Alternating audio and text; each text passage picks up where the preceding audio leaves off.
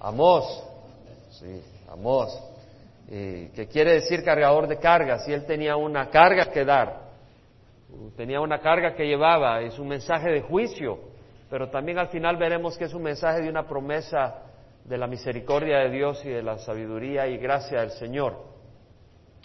Vemos de que Israel estaba dividido en dos, el imperio norte de Israel y Judá al sur. Sabemos que en el norte estaba Jeroboam y en el sur estaba Usías, llamado también Amasías. Cuando digo Usías o Amasías eh, o, o Azarías, no quiere decir que era uno o el otro, sino que Usías también era conocido como Azarías. Y ambos eran reyes, bueno, eh, uno en el norte y el otro en el sur. Jeroboam era un rey idólatra. Usías, llamado también Azarías, era un rey que buscó al Señor y por eso prosperó. Sin embargo, el pueblo estaba involucrado en idolatría porque tanto como el papá de Usías como su abuelo, Amasías y Joás, habían sido reyes idólatras. Habían empezado bien, pero después se habían tirado a la idolatría. En el caso de Jeroboam, como todos los reyes de Israel en el norte, todos habían sido idólatras. Sin embargo, Dios les había permitido prosperar en su misericordia, teniendo paciencia y esperando que ellos vinieran al arrepentimiento. Eh, Jeroboam había logrado expandir el, imperio hacia el Hamat al norte y al sur hacia el mar del Arabá o el mar muerto.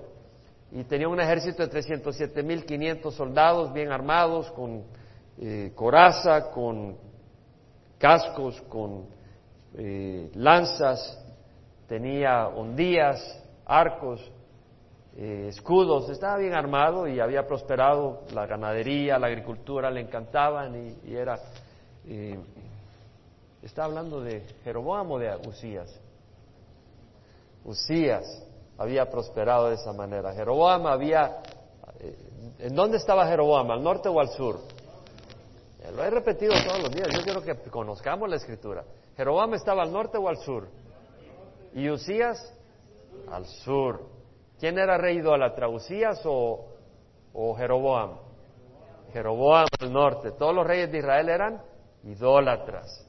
Y al sur teníamos Usías. Él era un hombre que buscó a Dios o no? Buscó a Dios. Su papá Amasías y su abuelo Joás habían sido reyes idólatras. Eh, y había entrado, aunque habían empezado bien, dijimos, pero terminaron en idolatría y el pueblo estaba involucrado en idolatría. ambos reyes habían prosperado militarmente, pero había problemas, como decimos. Idolatría eh, en el sur, idolatría en el norte, y en el norte también había corrupción de la justicia, eh, había inmoralidad, había opresión de los pobres, eh, había un solo desorden. Las mujeres empujaban a los esposos a que oprimieran a la gente con tal de tener un estilo de vida con vinos, fiestas, banquetes.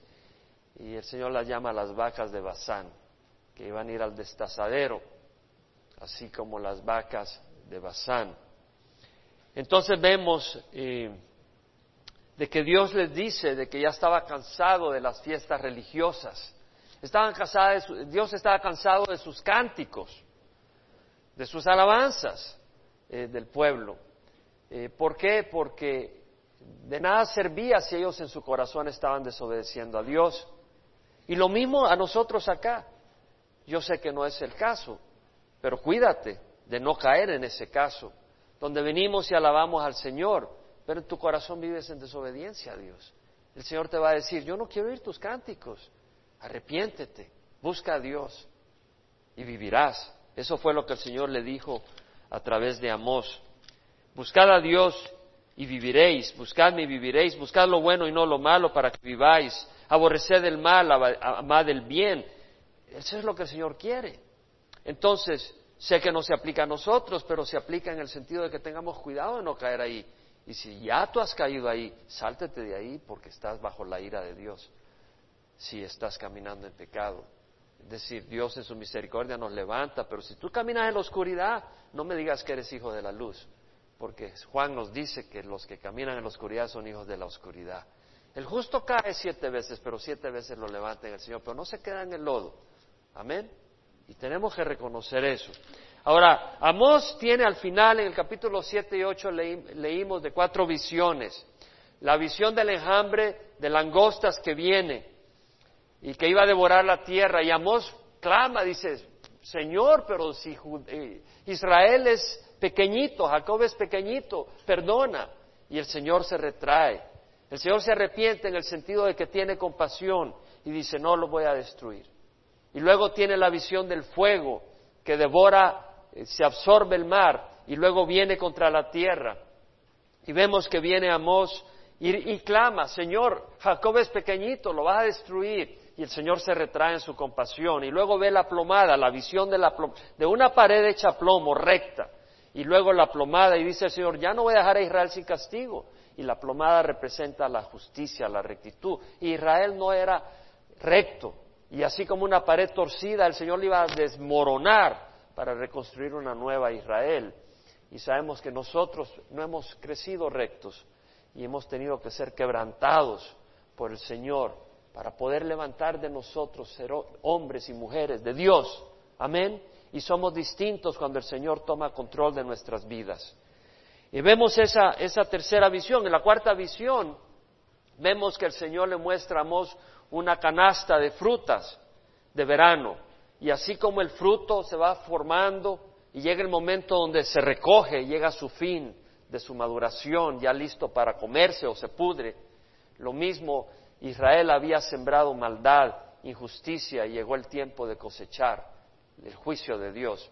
Vimos estos cuatro juicios. Ahora vamos en el capítulo nueve, que es el último capítulo, y dice Amós, vi a Jehová, en la quinta visión, vi a Jehová, ahora no dice Jehová, dice el Señor. Vi al Señor, corrijo mi palabra acá, es vi al Señor, no está en mayúscula. Si estuviera en mayúscula se refería al nombre de Jehová. Pero Señor, eh, la primera mayúscula y lo demás minúscula es Adonai. ¿Podemos decir Adonai? Y eso representa Señor en el sentido de amo, de dueño, de rey, de señorío, de gobernar. Habla de soberanía, de que Él es soberano. Y dice, vi al Señor de pie junto al altar y me dijo, golpea los capiteles y que se estremezcan los umbrales y rómpelos sobre la cabeza de todos. Entonces mataré a espada al resto de ellos, no habrá entre ellos fugitivo que huya, ni refugiado de ellos que escape. Los capiteles, los capiteles son la parte superior de las columnas de un templo. Y esa parte superior contiene la madera del techo. Entonces vemos acá que dice golpea los capiteles, golpea la parte superior de las columnas y que se estremezcan los umbrales. El umbral es ya sea la roca sólida que forma la base o la madera que forma la base de la entrada al templo. Entonces lo que le está diciendo el Señor, que tiene soberanía, que tiene control y dominio, a Amós es que golpee la parte superior de las columnas con tal fuerza que, la fundación tiemble y se venga el techo para abajo y mate a la gente que está en el templo. No está hablando del templo de Jerusalén, porque esta profecía es en Israel, en el norte. Entonces está hablando del templo idólatra. Sabemos de que el Señor no destruyó con golpes, sino con fuego el templo de Jerusalén por medio de Nabucodonosor. Pero acá vemos que está hablando contra el templo idólatra y dice, golpea a los capiteles, que se venga para abajo, que mate a los que están ahí. Y no solo eso dice, y mataré a espada al resto de ellos. No habrá entre ellos fugitivo que huya ni refugiado de ellos que escape. Aunque caben hacia el Seol, la región de los muertos, de ahí los tomará mi mano. Y aunque suban al cielo, si pudieran, de ahí los haré bajar. Aunque se escondan en la cumbre del Carmelo, el Carmelo tiene unas cuevas en, cierto, en, sus laderas y dice, aunque se escondan ahí, los buscaré y los tomaré, aunque se oculten de mis ojos en el fondo del mar, ahí ordenaré a la serpiente que los muerda. Lo que está diciendo el Señor es que Él se pone en contra del pueblo de Israel, porque el pueblo de Israel ha decidido abandonar a su Señor. Abandonar al Señor no quiere decir abandonar, dejar de ir a la iglesia. Abandonar al Señor es decir abandonar su camino. Y de nuevo vuelvo a decirlo, la iglesia es muy importante. La iglesia es el cuerpo de Cristo, pero el templo es muy importante venir a estudiar y alimentarse de la palabra del Señor, ya sea acá o en las casas, pero sobre todo cuando venimos como congregación es muy importante. Pero eso no reemplaza el que no caminemos en la luz del Señor. Lo que estamos haciendo es venir para alimentarnos de la palabra, venimos para amarnos unos a otros, venimos para adorar al Señor y cantar cánticos de alabanza que salen de nuestro corazón, venimos para aprender, venimos para mostrar amor, pero también eh, es, es importante reconocer eso y luego caminar en esa luz cuando salimos de acá, no solo es el domingo a tal hora donde tenemos esa experiencia. Entonces vemos que acá el Señor está trayendo ese juicio contra Israel y dice, aunque vayan al cautiverio delante de mis enemigos, de, sus enemigos, ahí ordenaré a la espada que los mate. El Señor dice, me pongo contra ellos, pondré sobre ellos mis ojos para mal y no para bien. Me llamó la atención de que el Señor le dice a Amós, golpea. Acuérdate que Amós era el profeta que eh, intervino, dijo, Señor, no mandes el enjambre de langostas, Señor, no mandes el fuego. Y acá viene y le dice a ese profeta, golpea los capiteles, de tal manera que se venga para abajo el techo. ¿Qué está diciendo? Amós no iba a venir con una almágana y empezar a botar esos capiteles. ¿Qué, ¿Qué es lo que significa? Para mí, esto es lo que significa. Que el Señor está dando una profecía y en el momento que Amós da esa profecía, está sellado, porque es la palabra de Dios. ¿Entendemos? Entonces Amós se ha convertido en cómplice con Dios del juicio divino. ¿Cierto o no? Es cierto. Pero él no tenía ninguna otra opción, porque todo siervo de Dios tiene un fuego en el corazón que tiene que proclamar la palabra de Dios. Y la palabra de Dios se cumple. Y aquí mismo, Aquí mismo, cuando tú vas y compartes la palabra del Señor y hablas del juicio de Dios, tú ya eres cómplice con el Señor de ese juicio, porque eres vocero. Pero también el propósito no es que la gente sea destruida, sino que la gente venga al arrepentimiento. Porque el Señor no quiere que nadie perezca, pero que todos vengan al arrepentimiento. Pero también viene claramente el juicio de aquellos que no vienen al arrepentimiento. Somos embajadores del Señor. Somos embajadores de Dios. Ahora, vemos en el versículo 5 que dice, el Señor, Dios, Dios en mayúscula, el Señor Jehová de los ejércitos, el que toca la tierra y ésta se derrite, está hablando de la soberanía de Dios. Es, el Jehová de los ejércitos, es decir, de los astros, del sol, de la luna, de las estrellas, de los ángeles, ejército de ángeles. El Señor Jehová de los ejércitos el que toca la tierra y ésta se derrite. Dios es poderoso. Se lamentan todos los que en ella habitan. Sube toda ella como el Nilo y mengua como el Nilo de Egipto. Es decir, así como el río subía sus aguas y luego bajaban, así la tierra tiembla. Y hay terremotos. Porque Dios es poderoso. El que edifica en los cielos sus altos aposentos. Es decir, Dios es exaltado. Y sobre la tierra ha establecido su bóveda. Dios es soberano en el cielo y en la tierra. El que llama a las aguas del mar y las derrama sobre la faz de la tierra, es decir, se evapora el agua y caen las lluvias en la tierra. Jehová es su nombre. Señor es un título, soberanía. Jehová es el nombre de Dios en el Antiguo Testamento. Entonces vemos que habla de la soberanía de Dios. ¿Quién es ese Dios que está diciendo estas cosas. Y se van a cumplir porque Jehová es su nombre. Su palabra nunca falla. Y luego dice, ¿no sois vosotros para mí como hijos de Etiopía o hijos de Israel? Declara Jehová, ¿no hice yo subir a Israel de la tierra de Egipto y a los filisteos de Captor y a los arameos de Kir? Es decir, Dios subió al pueblo de Israel de Egipto y lo llevó a través del desierto a la tierra prometida. Dios levantó a los filisteos de Captor, que se cree que es la isla de Creta, en el mar Mediterráneo y los llevó a la tierra de Palestina donde estaban y eran enemigos de Israel. Y bueno, cuando llegaron los israelitas ya estaban ahí los filisteos. Y luego los arameos, que los llevó de Kir, en el área de Mesopotamia, y los llevó al norte, en lo que es Siria, Damasco, en nuestros días. Entonces, lo que está diciendo acá el Señor es, si el Señor juzgó a los arameos usó a Siria para juzgar a los arameos. Si el Señor juzgó a los filisteos, usó a la misma Judá para juzgar a los filisteos. Eh, a los etíopes, ¿cómo no va a juzgar a Israel si ellos desobedecen la ley de Dios? Los otros no tenían la ley de Dios, pero Israel tenía la ley de Dios. Los va a juzgar. Y dice, he aquí los ojos del Señor, del Señor Jehová están sobre el reino pecador y yo lo destruiré sobre la faz de la tierra. Es cosa seria estar en contra de Dios. Es cosa seria estar en contra de Dios. Y dice, bueno, yo no estoy en contra de Dios. Oh, pero yo vivo la vida como quiero, yo tengo tres mujeres, no me olvido, me olvido de mis hijos, eso, ya, pues, ¿qué vamos a hacer? Tough luck, my friend. Mala, mala onda, te tocó duro. No, vas a tener que dar juicio ante Dios. Vas a tener que responder ante Dios. Yo lo destruiré sobre la faz de la tierra, sin embargo, no destruiré totalmente a la casa de Jacob, declara Jehová. ¡Wow! El Señor no solo es Dios de juicio, el Señor es Dios de misericordia. Porque Dios no nos creó para destrucción, Dios nos creó para amor. Dios nos creó para tener un convivio con nosotros. Dios odia el pecado, pero no nos creó para destrucción.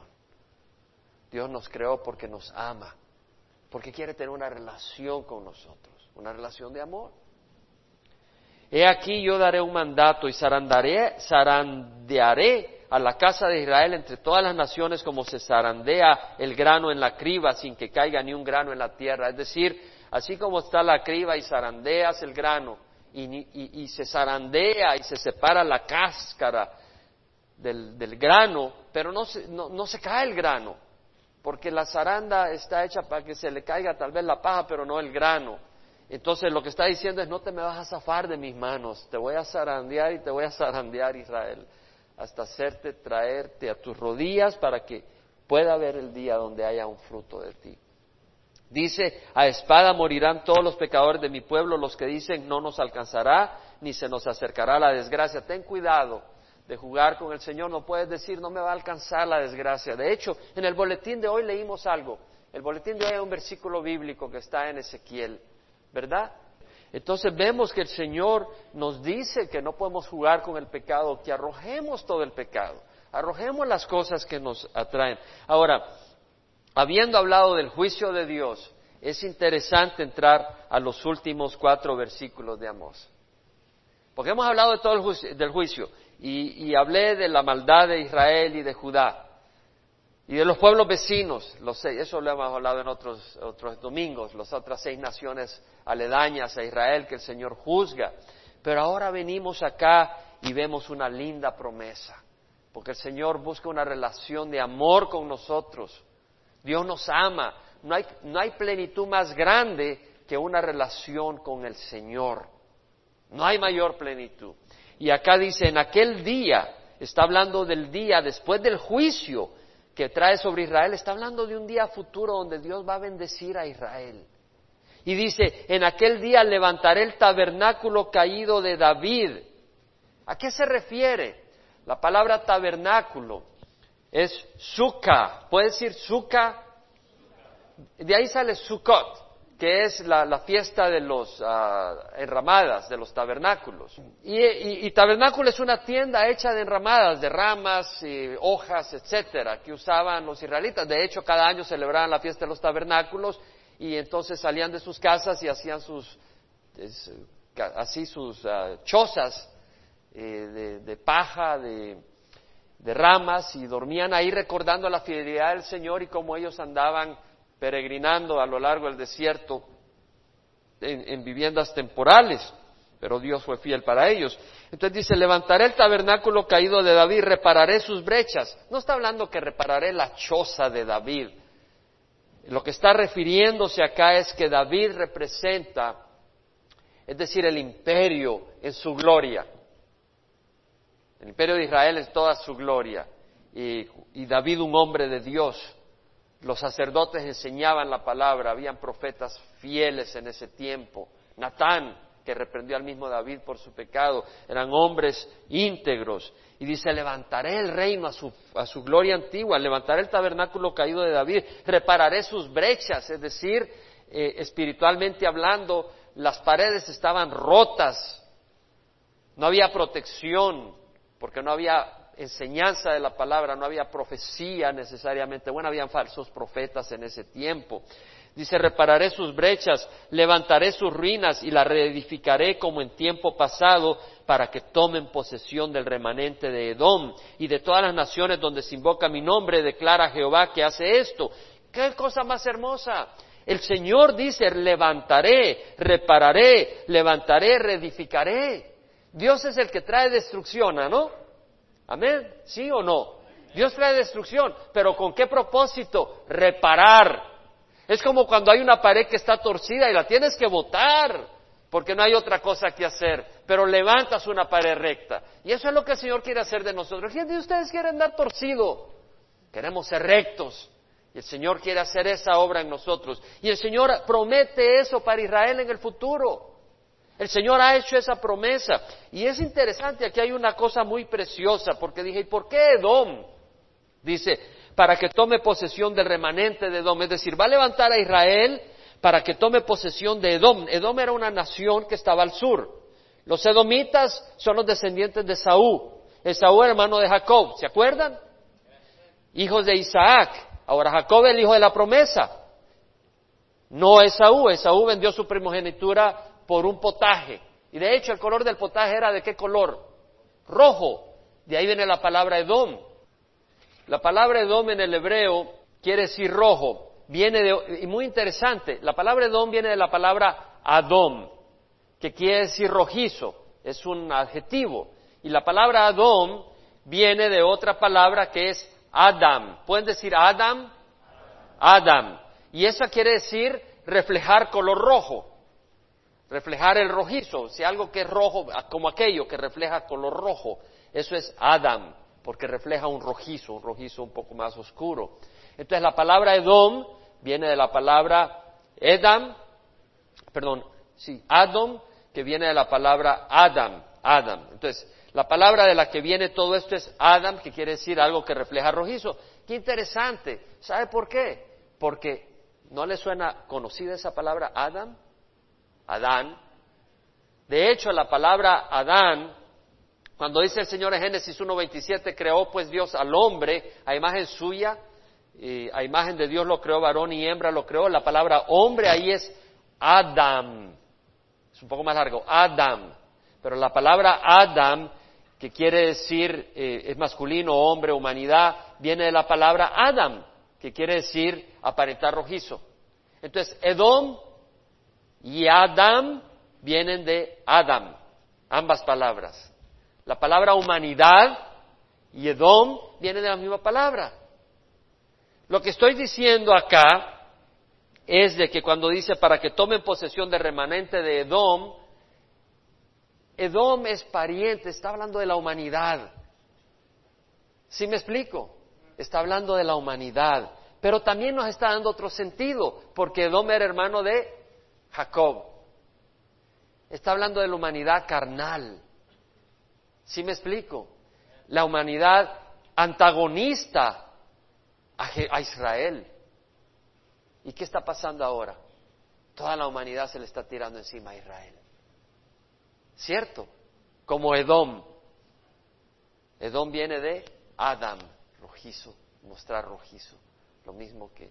Entonces vemos acá eh, esa, esa relación. Entonces, de hecho, el septuagésimo, que es la traducción del Antiguo Testamento al griego, eh, dice, no dice Edom, sino dice humanidad. Ellos ya lo interpretaron. La palabra textual es Edom, pero hay una correlación entre Edom y la humanidad. Pero también está el sentido de antagonista, es decir, de oposición. Pero acá viene y dice, hey, tomaré posesión del remanente de Edom. Es decir, de la humanidad, es decir, que Israel va a reinar sobre toda la humanidad y de todas las naciones donde se invoca mi nombre, declara Jehová que hace esto. Muy interesante, vi otras traducciones, no dicen se invoca mi nombre, de hecho, la New King James Version, la nueva versión internacional, la nueva versión King James dice los gentiles que son llamados por mi nombre. Y la New American Standard Version dicen aquellas naciones que son llamadas por mi nombre. No dicen que invocan mi nombre, sino que, llevan mi nombre. ¿Sí me explico?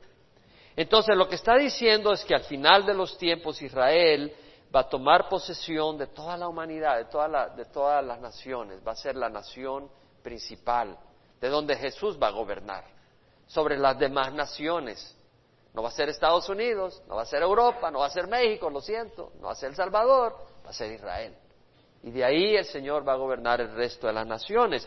Ahora, lo que me llama la atención es que dice, donde se invoca mi nombre. Acá dice esto, pero otras traducciones dicen que llevan mi nombre. Es decir, en ese tiempo todas las naciones estarán bajo el nombre de Dios. Dios las va a poseer realmente. Ahora no, cada nación hace lo que quiere. Me llamó la atención tristemente el primer, las primeras decretos que ha firmado el nuevo presidente por quien debemos de orar pero uno de los primeros decretos fue quitar la sanción que existía y empezar a dar dinero a todas las organizaciones internacionales que usan el aborto para controlar la población. Eh, Bush había quitado eso, había parado dar dinero a las organizaciones internacionales que usaran el dinero para abortar y de esa manera controlar las poblaciones en otros países. Pero Obama, de los primeros decretos que ha hecho, es volver a prometer fondos a esas organizaciones que van a usar el aborto. Qué triste, ¿verdad? Qué triste, se está llenando las manos de sangre. Ahora, cuando dice aquellas naciones, entonces, vendrá el día donde cada nación honrará al Señor, porque Él reinará con brazo de hierro, con mano de hierro. Pero me llama mucho la atención que es invocar, el, eh, llevar el nombre del Señor. Váyase a Éxodo 27. Dice, no tomarás el nombre de Jehová tu Dios en vano, porque Jehová no tendrá por inocente al que tome su nombre en vano. ¿Sabe lo que quiere decir vano?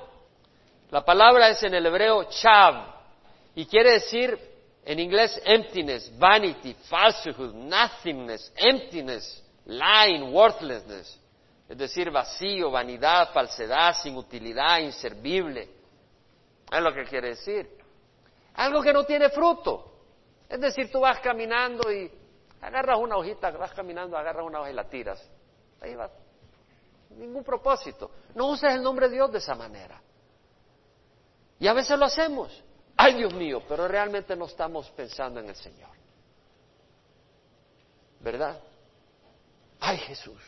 Pero realmente no estamos pensando, Jesús, trabaja en esta área. Lo decimos a veces.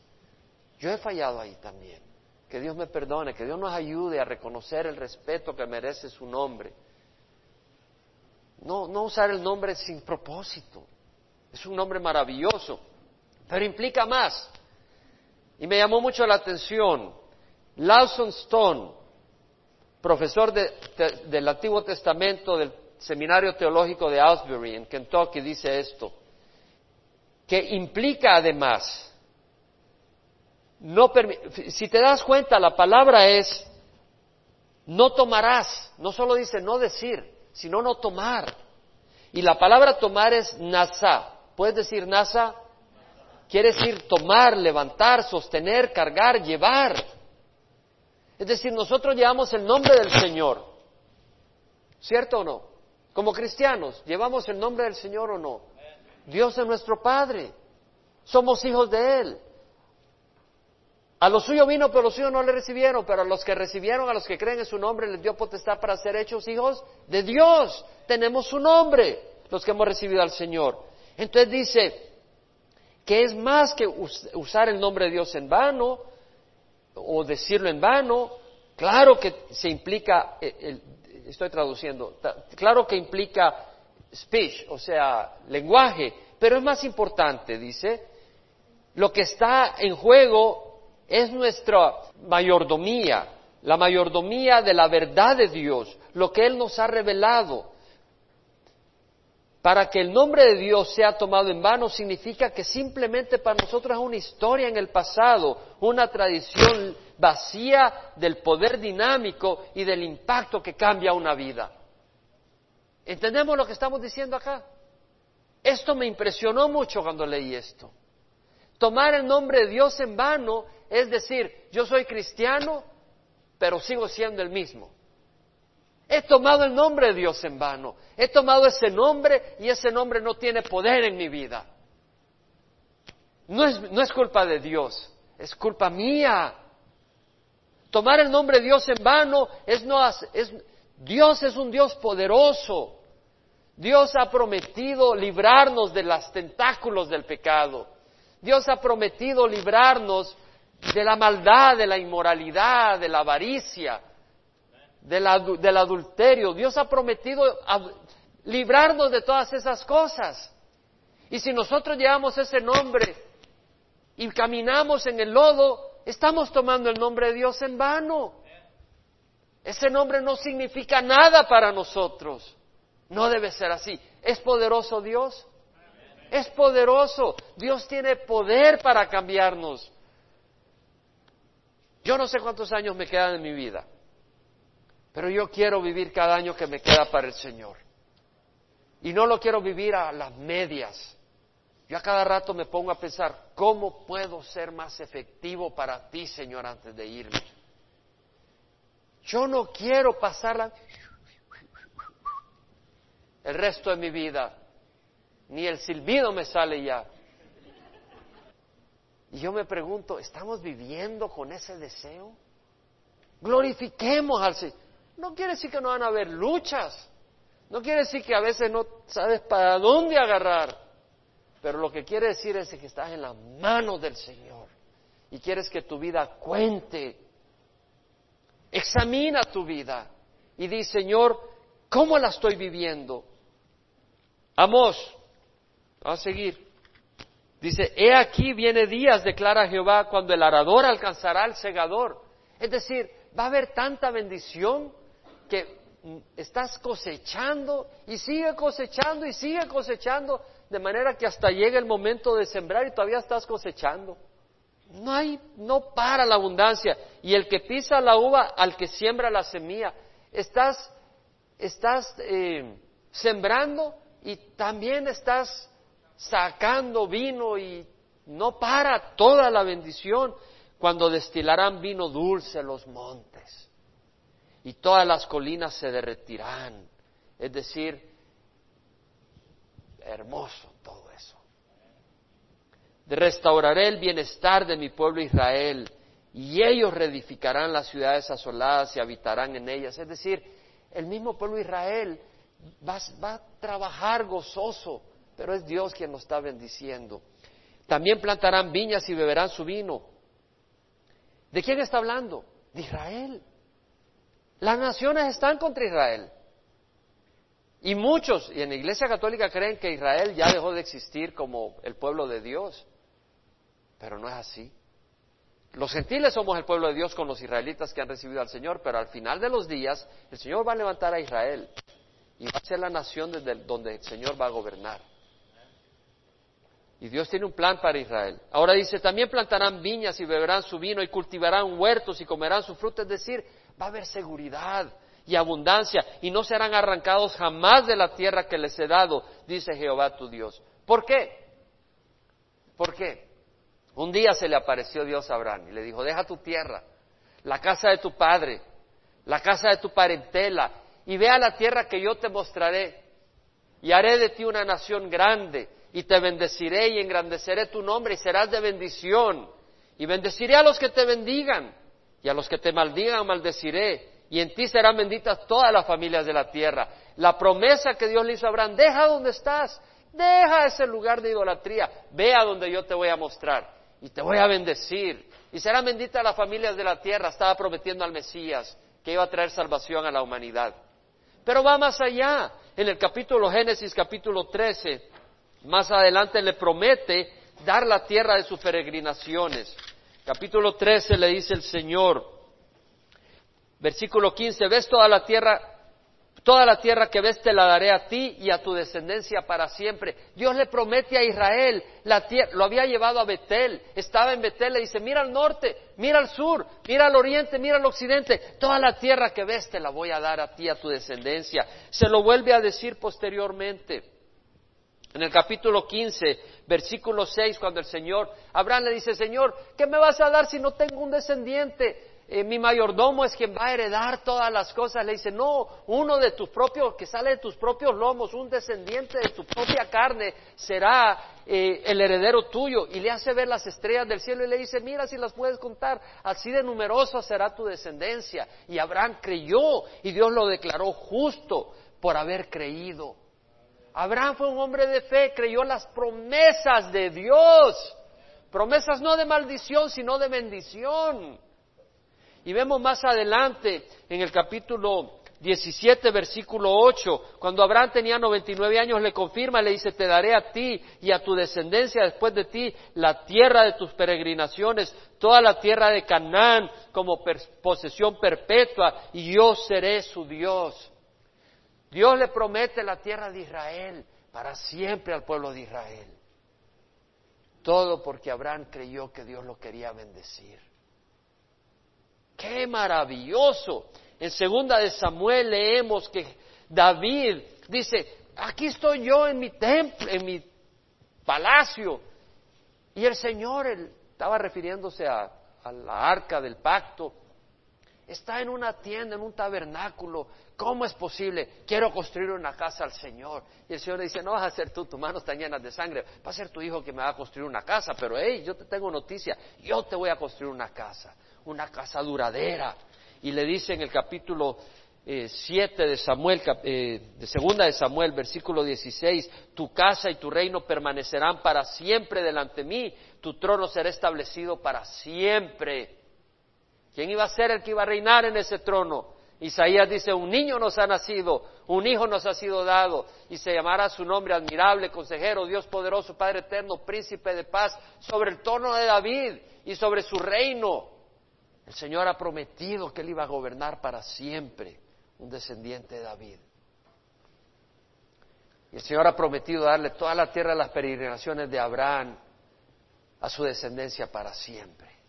Y acabemos el Señor en Amós, después del juicio que trae a Israel, la promesa de bendecir. ¿Por qué? Dentro de todo Israel siempre hay un remanente creyente. Y al final de los tiempos Israel se va a arrepentir. Y Dios va a poder darle esa promesa. Y ese Israel, después de todo el exilio, de todo lo que han sufrido, ya no van a ser idólatras, ya no van a ser ateos, porque ahora en Israel hay una de inmoralidad y de ateísmo. Va a ser un pueblo consagrado a Dios. Yo te hago una pregunta, ¿a quién quieres servir? Dios quiere que le amemos porque Él nos ama. Y amar a Dios es amar vida. Un padre no quiere que sus hijos le amen. Uno de padre ama a sus hijos y uno quiere que tus hijos respondan. Tú no quieres el mal para tus hijos, tú quieres el bien para tus hijos. Y Dios quiere lo mejor para nosotros. Si insistimos en ser rebeldes, el juicio viene. Oh, pero Dios va a tener un pueblo santo. La pregunta es, ¿quieres ser parte de ese pueblo santo? ¿A quién sirves? En Josué, capítulo 24, dice el Señor, temed a Jehová, versículo 14, y servirle con integridad y con fidelidad, servidle.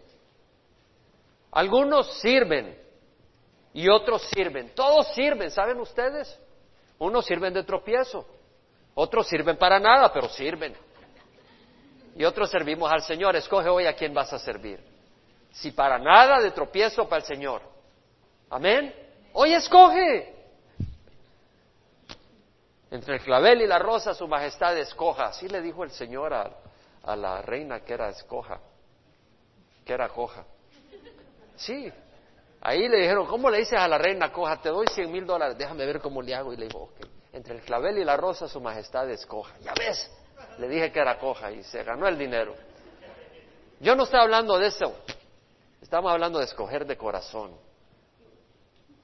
Hoy vamos a escoger. De veras. Yo no tengo que escoger venir a la iglesia, servir al Señor. ¿Sabes? Ayer fue una cosa difícil estar en el servicio que tuvimos. Muchas personas estaban ahí buscando respuesta. Muchas estaban buscando respuesta. ¿Y sabes cómo lo sé? Pues cuando empecé a compartir, se podía oír un alfiler, se podía oír. La gente estaba con hambre. ¿Sabes qué? Tú puedes vivir la vida como que si Dios no existe. Pero a la hora de las horas, tú quieres respuesta. A la hora de partir de este mundo. Y es muy tarde. Es muy tarde. Bueno, vamos a cerrar. Cerramos el libro de Amos. Dice la palabra, vamos a pararnos. La palabra dice, la ley de Jehová es perfecta, restaura el alma. El testimonio de Jehová es seguro que hace sabio al sencillo.